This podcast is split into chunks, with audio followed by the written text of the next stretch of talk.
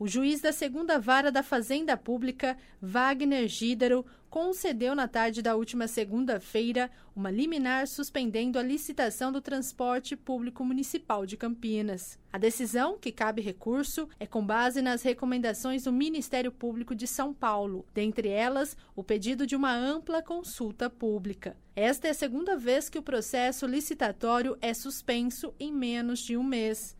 A primeira suspensão foi em meados de outubro, quando o Tribunal de Contas do Estado de São Paulo, o TSE-SP, interrompeu a licitação devido a representações contrárias recebidas pelo órgão contra o edital. Marcelo Nizida, mobilizador da Minha Campinas, destacou a participação da ONG nesta decisão. Quando saiu a decisão judicial é, acatando a recomendação, né, a ação do Ministério Público, da promotora Cristiane, a gente abriu essa campanha sem atropelo, pedindo que a prefeitura realizasse uma consulta pública de 90 dias, com ampla divulgação, com reuniões é, locais, nas regiões, nos conselhos municipais, apresentando a proposta e abrindo canais online e offline de fácil acesso para que a população inteira possa dar contribuições em cima dessa proposta concreta de licitação. Foram enviados mais de 700 e-mails para a prefeitura com esse pedido. Fizemos um evento no Céu Florense simulando uma consulta pública é, para mostrar para a prefeitura que a população quer participar e tem o que falar. E também fizemos um levantamento das atas do Conselho Municipal de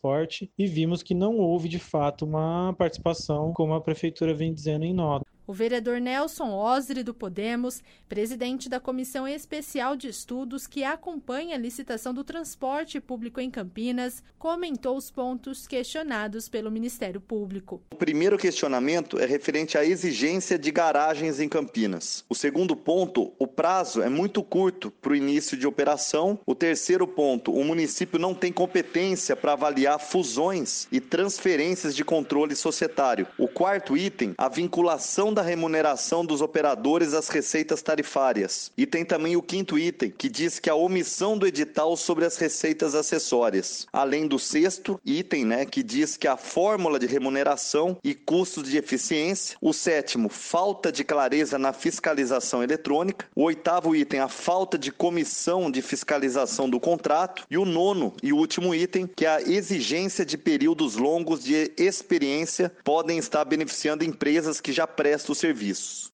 Por meio da assessoria, a INDEC informou que está ciente das medidas apontadas pela Justiça e tratará o assunto no foro e momento adequado. O valor do processo licitatório é estimado em 7 bilhões e 400 milhões de reais. Estão previstos 780 milhões de reais em investimentos. A abertura de nova licitação para o transporte público municipal de Campinas é prometida pela prefeitura desde 2016, uma vez que o próprio TCE contesta o atual contrato. Reportagem Érica Araújo.